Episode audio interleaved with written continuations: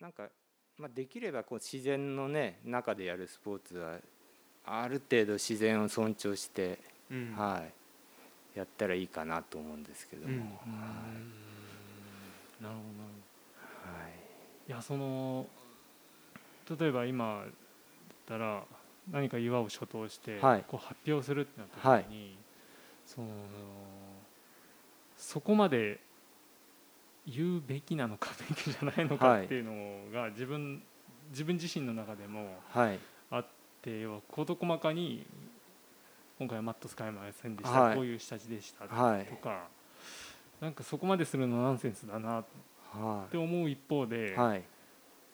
そのどうやってメッセージをその載せていけばいいのかなっていうのは、うーん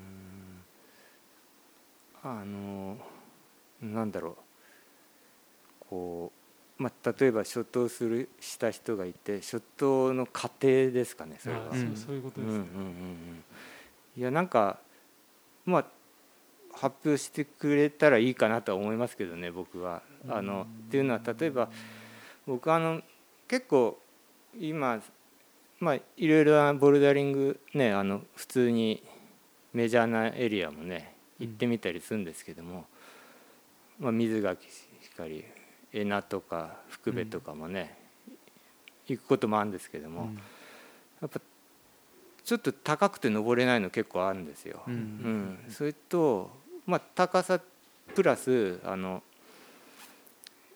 まあ上がす苔がすごかったり、落ち葉がすごかったりであの僕は登れないのはあるんですよね結構。でも例えば初頭の人はそれあの一回フィックスで掃除して登ったとか、うん。そこら辺はなんかちょっと知りたいですね。ああ、うん。そうそうか。とかね。自分は無理だな。あって感じとか、うん。はい、なんかグレーードがはいはいはい。まあ2級とか言ってももう絶対自分登れないみたいなのとかはいはいはい。あります。はい、なんかこあありますよね。う、はい、まあそうですね。別に全部が全部じゃなくていいと思うんですけど、うん。まあなんかあのそういう発表の機会とかそういう時にはそういうのちょっと簡単に書いてあるとあってもいいかなうん。なくてもいいんですけど。はい。あの知りたいですよね。そうですね、あのなんで自分登れないかなとかね、うんうん。うん。ありますねちょっと。うん、うん、まああのそうね。なんか倉上さんの今話してる。まあ全部はいらないですよね。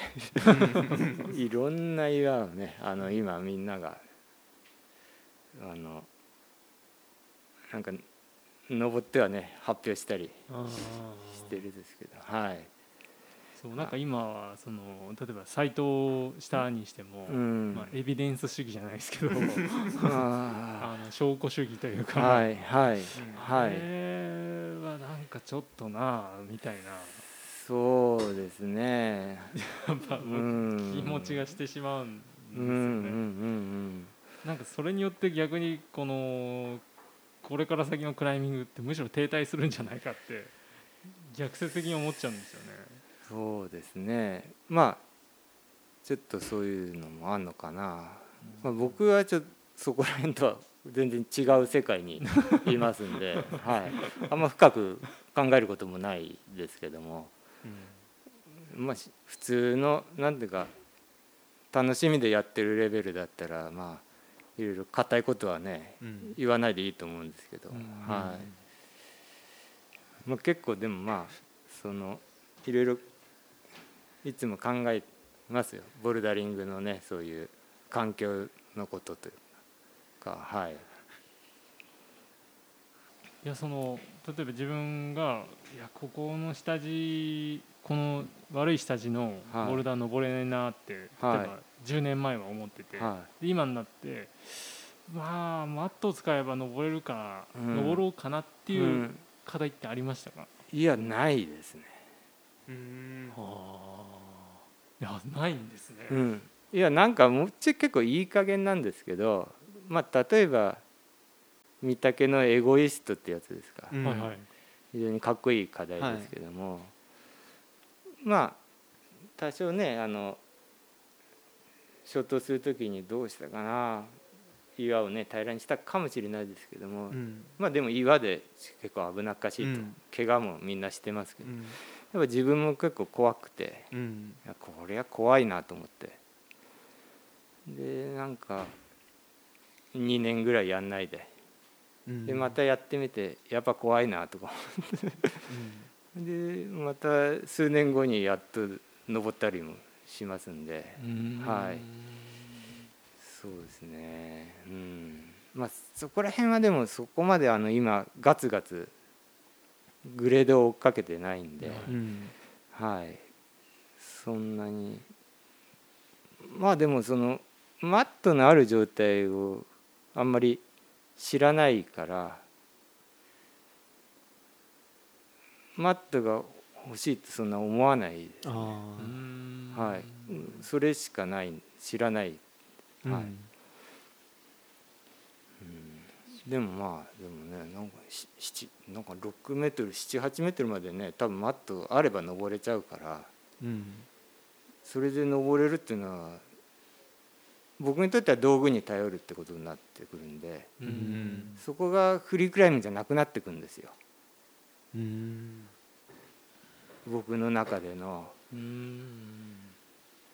あれはまあなんていうかそういう道具に頼らないで登るのがフリークライムだと思ってるんですね。はいはいうんそれ山のそうでだからマットでどんどん増やしていけば高い壁がボルダーが登れるっていうことでうんやっぱ道具によって登れるんですよねう。うんんだからもうそのそれでフリークライミングじゃないなって感。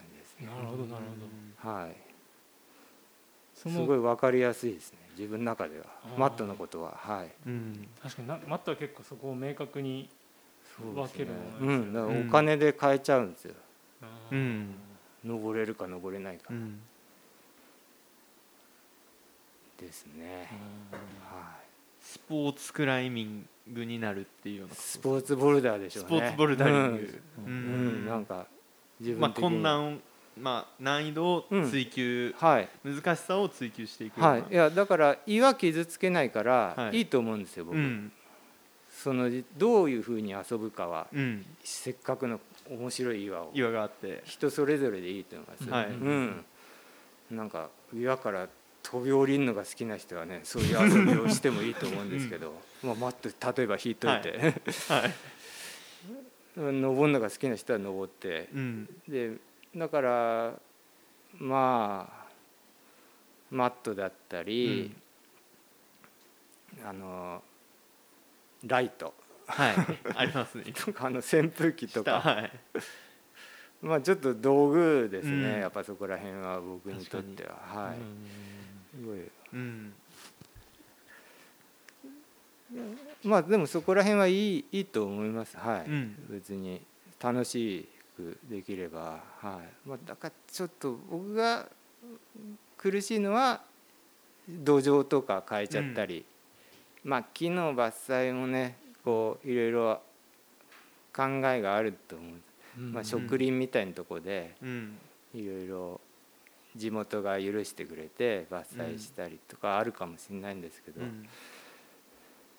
まあ、なんかこうなるべくそのままで登うんった方がいい,、いいと思うしまあその下地のことはねやっぱりグレードにもうん。関係してくるかなと思うんで、マママット使ったとしても、うん。あの例えば、ね、高さとか斜めだったりそういう下地を変えちゃうっていうのは、なんかこう割とクライミング外のボルダーの本質的なところを変えちゃうかなと思います。はい。確かえそのまあ自分も昔はよく、まあ今でもたまに使うんですけどスタイルっていう言葉をはいよくその使ってて、はいでまあ最近はそのスタイルって言葉あまり良くないなってうんいううんそうですよね。思いがなんかだんだんうん、こはい。うシフトしてきてしまう、ああはスタイルってやっぱ形じゃないですい。か、うん。でその形を要はラベリングというか決めれば決めるほどそれがなんか自由を失っていくなってう。いう、んねそう。まあそれはなんかこううんなんかねある先輩クライマーが例えばまあ例えばねダグ・スコットの言葉とかで僕ねあの尊敬する。あの、まあ、クライミングにはルールがないのがうん。クライミングなんだうーん。でもなんだろう。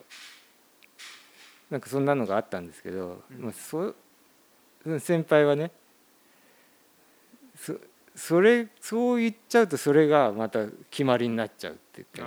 うんうんうん。なるほどそうそうそうそう。確かにそう。なんか考えるとねそこになんかこう決まりきってっちゃうっていうかね。うんうんなんか哲学的ですね。そうそうそうそうそう。あ確かにそうだ。でも人にこう説教するようなことになっちゃうっていうかね、ううん。んまあみんな自由にやったらいいとは思いますけども、うん。だからはい、まあ、その一方でそのなんていうかクライミングのこう培ってきた文化っていうのはあるかなとは思います。はい、ううん。んうん。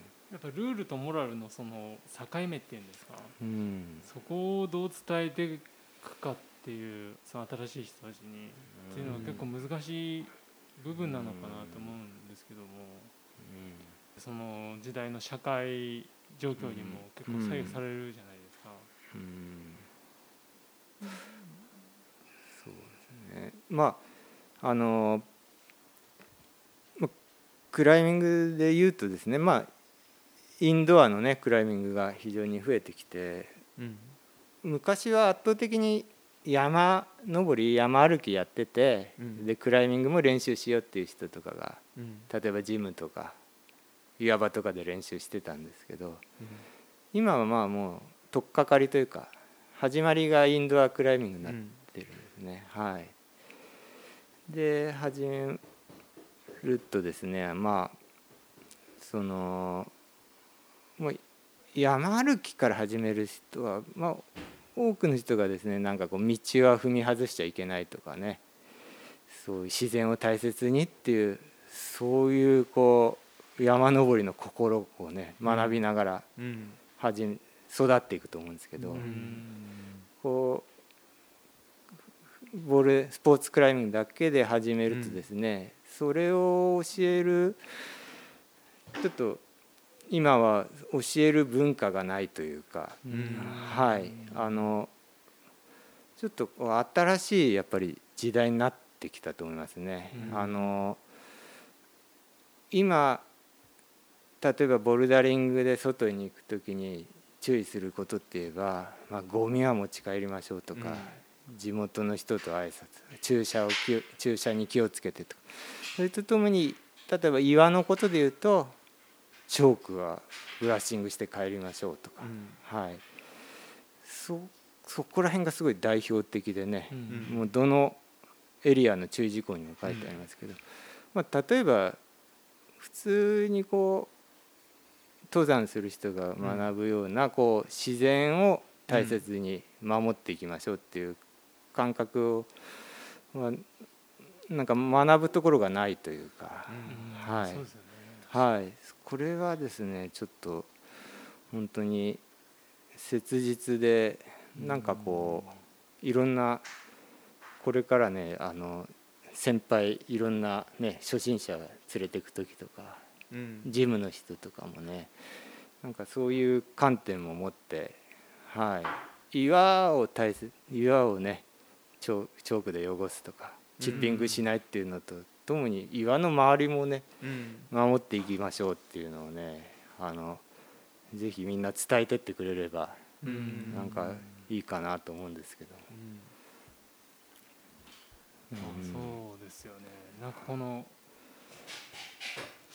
まあ昔はというかその昔っていうとすごい失礼なんですね。はい。失礼なんですけどは山からこう入ってボルダリそングっていううですね。は分かれて今その俺が逆逆流してるというか、うん。い。そうですね。そのはい。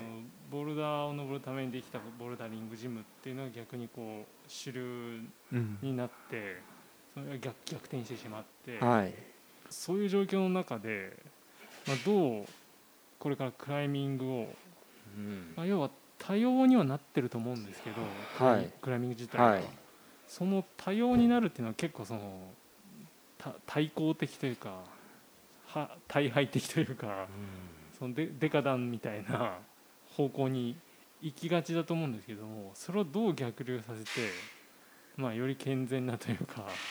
そうですね。いやまあ僕なんかはねそのそういう点じゃだから昔からのクライマーってことになってしまうんですけどあのまあひ一つですね。まあまあアウトドアのスポーツはいいろいろあるんですけども僕なんかねいつもサーフィンなんかこうなんかなかなか自由自由っていうかシンプルでいいなとかうん。素潜り良さそうだなとか海と。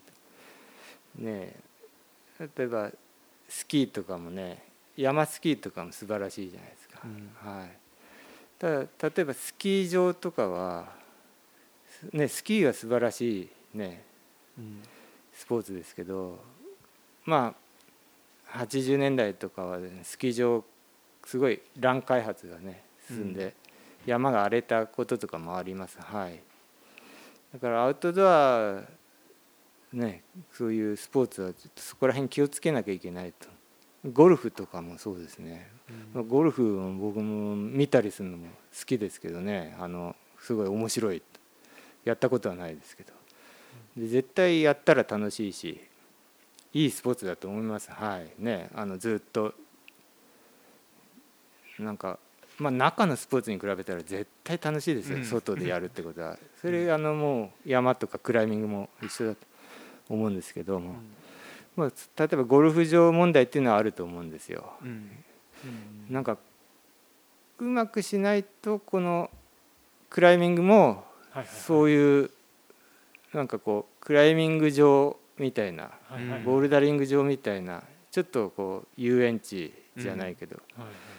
そういう感覚のものになりかねないなとは思います。はい今。はいはいそれでえーっとまあ外国なんかねクライミングで行って分かるんですけども例えばスポーツクライミングのエリアとかもね有名なとこも案外だから綺麗なんですよねそのうん。そのそのルートのなんていうかこう並びとかボルトの打ち方とかうん。あるいはルートの基部うん。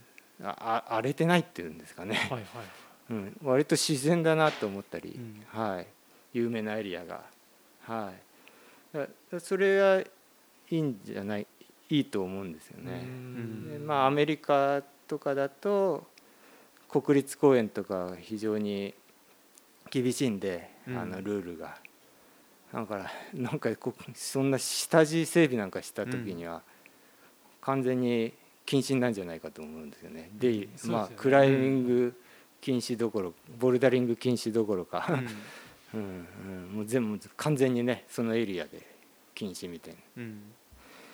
だから結構そこら辺がですねちょっとまだ日本はこう曖昧な状態というかははい、なんかいいモデルケースもまだないないかなって感じもしますし、うん。はい。ま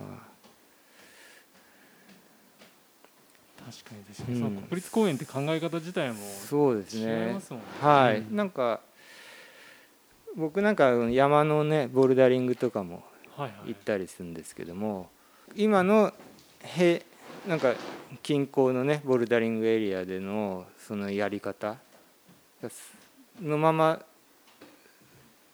山の上のボルダーをねやったらこう荒れちゃうと思うんですよね。うんもう下地とか触っちゃいけないってことですから山の場合は、はい、例えばそれが氷河地形だったりするわけで。うん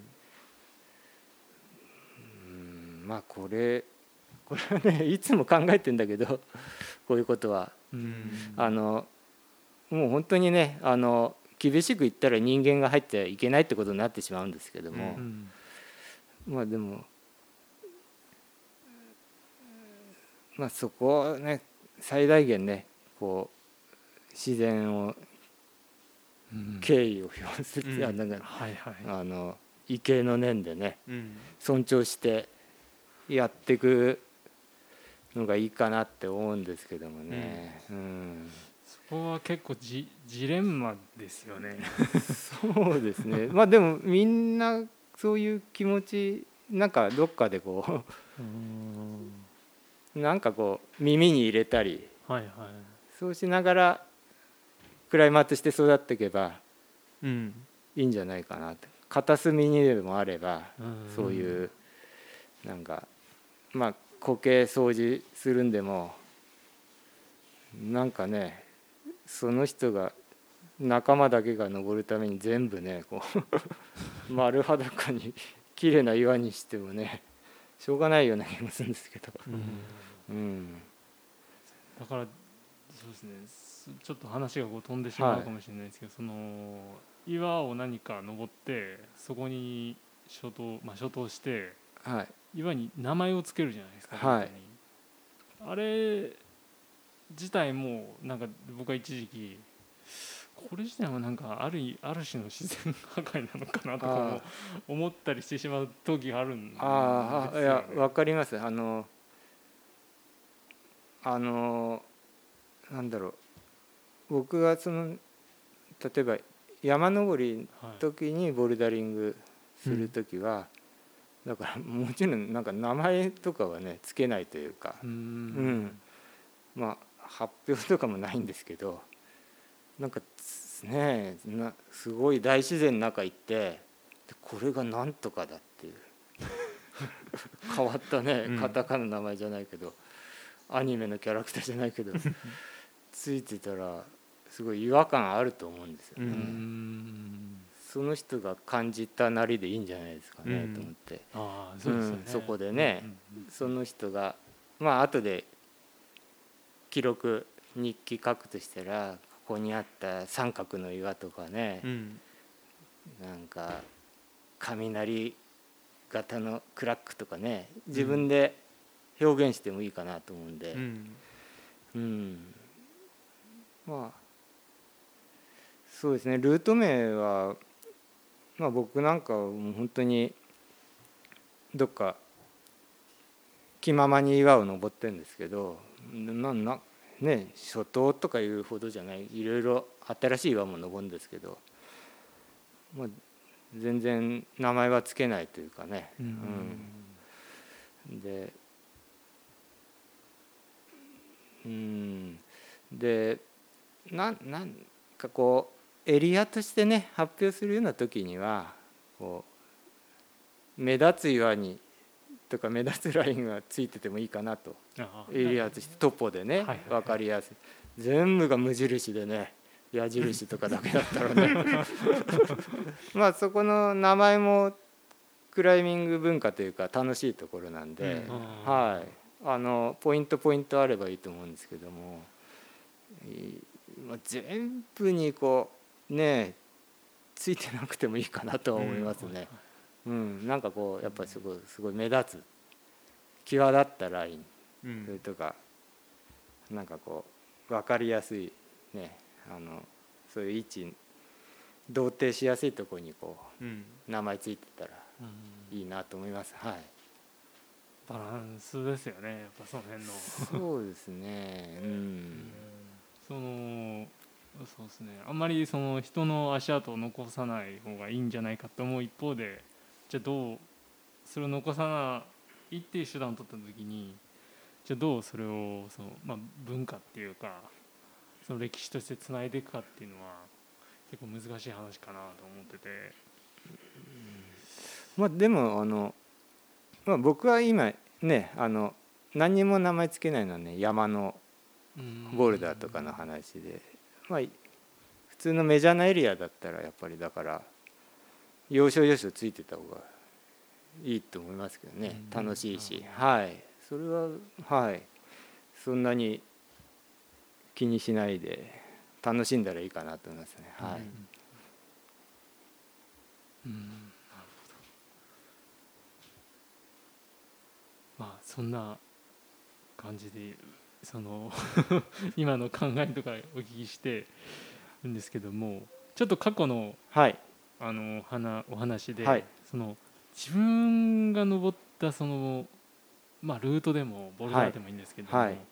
これは最高だったなとか強烈に印象に残ってるなっていう、まあ、課題でも、まあ、クライミング自体でもいいんですけどで何ですか？ええ。いやなんかこうジャンルごとみたいな感じでジャンルっていうかその怖かったとか。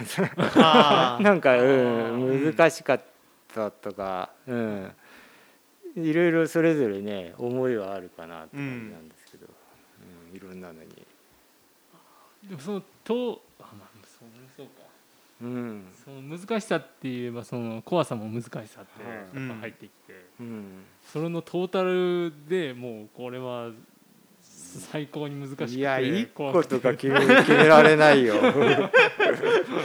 決められないですね。一応ねこうやって書き出してきてみたんですけど、はい。えそれあの書き出していただいた、はい。けはい。結構なリストがこうたくさんあるんですけども。いやね本当に、はい。あの毎週山登り行ってる人とかもうみんなに比べたら全然なんですけど。はい。いやそのでまあこのぐらいで自分のペースでいいかなと思ってるんですけどクライミングは。はい。何がいいです？な何があるんですか？いやなんはかいスポーツルートはね例えばララジュ・ド・ビーブルっていうフランスのビュークスの課題がやっぱ一番難しかったと思いますね。うん。は結構それ登るため通われたんですい。うん最初カブがね有名なラローゼル・バンピールっていう、よね、はい。まあチッピンがちょっと入っててねまあなんかうんうん。フランスっぽいなみたいな感じなんですけどはいまあそれかかっこいいからねやったら全然できなくて。うん。でまあちょっと目標の一つになってねうんそれそれでその後何年後かに行ったんですよ一人で。うん。ビレアいるかなと思いながら。その時も全然できなくて。あのでその後行った時登れたかな。それでもその時も2ヶ月ぐらいかかってしまって。でだから足掛け9年ぐらいだったのかな。うん。最初に触ってから。最初に触ったのおいくつぐらいだったんですか、まあなんか20前半ですね。うんでまあなんかねでその下部まあ最後い登った時は下部がねあのなんか欲を出して上まで登っちゃおうって思って、うん、なんとかヌンチャクかけて やりだしたんだけど本当に登れなくてね、うん、まあ本当にまぐれというか奇跡的に最後登れた、まあ、そういうそれ一番難しかったね、うん。はい。と思います、うん。えー、9年か。うん、まあなんかいまあポケットが結構出てくるからね。あの、うん。こう日本帰ってきてちょっとポケット練習しだしたりして、うん。まあ、そういうのもでも新しい試みっていうかね自分の中ではあの穴の練習とかジムができ始めてね、うん。練習できたんで、えー楽しかったですけども、うん。うん。なんかねえー案外上部も難しくてねなんか一本指が出てきて。うーん。いやそれ知らなくて。練習してなかったから。いやもう。聞いてないよみたいなそう本当に。今ねおみんなに教えとく。やるんだったら練習してった方がいいです。はいえそこでその、はい。ある年はいけな2回目とかいうん。そこでつまずい下だけ登ろうと思ってたのそのあ最途中一人で行った時は。はい、だから上までは最後に行った時に初めてやってみたらそういうことだったのね。いやいいルートですね。はい。上まで岩の上まで50メートル近くでね上に立って終わる、うん。はい最後の日本みたいに木木にこうカラビナが引っかかって。うへん。えうん、普通ね壁の途中にいいリングがあるんですけどうん。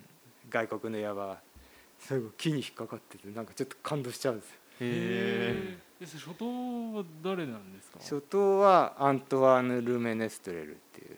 どはい。どっちもそうなんですか？エクステンションうんどっちももそうですね。あそうなはい、んですねあじゃあか完全な形に仕上げた形だったんですそうですねそうですね、うん。はい。なるほどな。結構あの象徴的なムーブが出てくる。そうですね下がね、うん。はい。いや今の人は簡単ですね。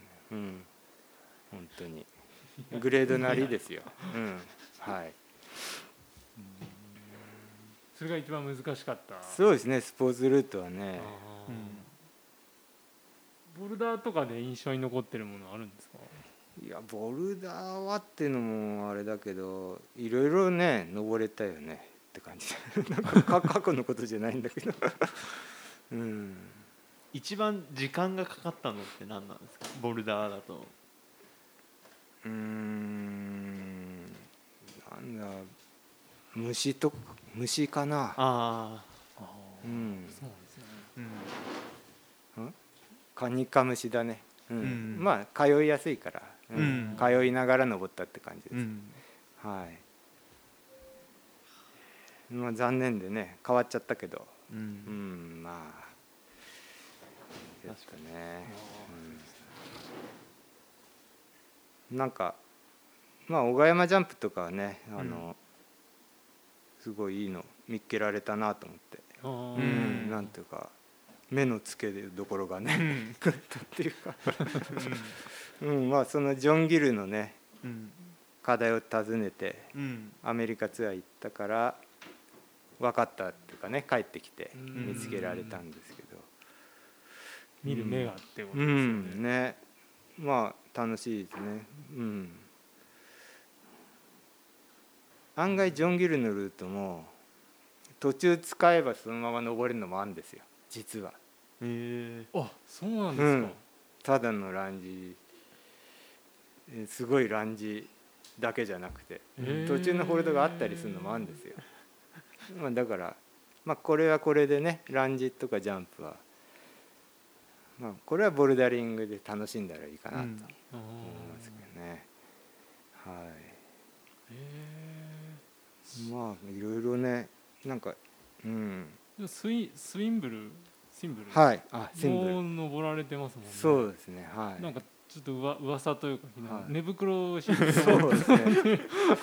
シングルめちゃくちゃでかいっすよはねまあ、シンブルうんあのシンブルはあのフリーソロなんですよ。9メートルぐらいで、はい。9メートル。はい、はい、今昔はなんかこう土土みたいなうん。ね、とこにでも木のガードレールみたいのが後ろにあってちょっと気になるみたいあうん。え草野さん昔違う。昔。あ。ジョン・ギルの頃。あ時の頃ですよね。僕が行った時はなんか舗装されてて。道路になってそるれでまたそれは怖い。怖いんですよね。これは。でもだからちょっとあのちょっとつまんないよね。あなんか舗装されたとこから登る岩ってはいつまらないと思うんですけどまだ土のねうん。駐車場の方がいいかなと。思う、まあいくらなんでもと思ってそういう寝袋と。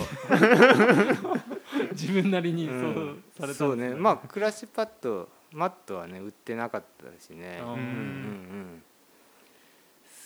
そうね。えじゃあもうほぼ一撃かいやそれはねあのはい。ちゃんとジョン・ギル先生のやった通りに まず横のルートを登ってねうん。5.8って言われて、はいはよく観察して。で下の方を上り下りしてあはい。それがねうん。1日目で、うはい。ん。で次の日登ったかな、はい。まあ、11ですね、うん。まあでも、まあ、フリーソロだと思います。はい。結構怪我するかなって感じなんでね、うん。まあなんかちょっとこうあんまりひどい怪我するのは自分的にはなんかフリーフリーソロっていうかね、うん、ちょっとボルダリングとは、うん。ボルダリングやっぱりこう飛び降りながら楽しめるのがうん。ボルダリングかなって、それが楽しいんで、うん。まあ、高高かったとしてもう飛び降りながら「おお!」とか思いながら。シンブルは飛び降りられないんで、うん。はい、そういう点じゃた楽しくないというか、うん。なんかでも儀式みたいなもんですから。儀式。尊敬する。はい。はい。巡礼ってやつですよね、はい。なるほどなるはい。うんそうですほどイねギリスも行かれてるんいですや行ってないですね。あイギリスは行かれてないんはい。あそうなんだ。はい。なんかうんそうですね。まあ行ったら楽しそうですけど、うん。うん、えリストはどんなのがあるんですか？あああと、そい。やそれでボルダーボルダーの次？はい。あのフリークライミングの話とか、うんとかね、はい、うん。もうお聞きしたいですね。うん。あの屏風で。はい。いやなんか当時はですね当時っていうかあのまあ今もいや今はそこまであれかな。なんかこうそのまあお遅れてきた人間っていうかいろんな壁がもう開拓し終わってるっていうかそのうん。山の壁ですね、うん。初頭し終わってて、うん、でなんかいやそうですね。僕がのちょっと前うーんはや流行ったのがフリー化ってやつですね。うん山の壁の。はいそれはもう残地とかも使ってはいはいはい。フリー化するんですよ、フリー化っていうかフリークライミングの登るんですね、うん。それがえーっと80年代しもしかして70年代後半ぐらいからやってたかな皆さん、うん、あそうなんですね。80年代前半ぐらいまで、うん。は流行っていろんな壁をフリー化して。あ、まあ、バーカーショックのすぐ後ぐらいですよね、うん。そうそうそうそうそうですね。はいでだ結構難しいのもあったと思うんですよ。だからまあ残地使ってんでその、いやなんかね山の残地がハーケンとやっぱりボルトじゃないですか。それでだんだん腐っていくじゃない、ん。錆びて。腐ったボルトってねよく言うと思うんですけど、ちょっとなんか年月が経つとそこ登りにくくなるんですよ逆に。あのフリークライミングで怖くて、うん。うん、エイドマジリンの時は誰かがまた打ち直したり、うん。うん。してたんだけど。でだんだんだからなんかあんまり盛り上がんなかったですねそれね。うん。あのそのその例えばこうフリー化。フリー化っていうのをみんなが競ってやるんだけどうん。そこをその後何人も行くかっていうと案外行かなかったりするんですよね。うん。うん。なんか怖いっていうか、うん、あんまり行っても第2党とかさフリークライミングで第2党とか3党とか行ってもつまんないなみたいな。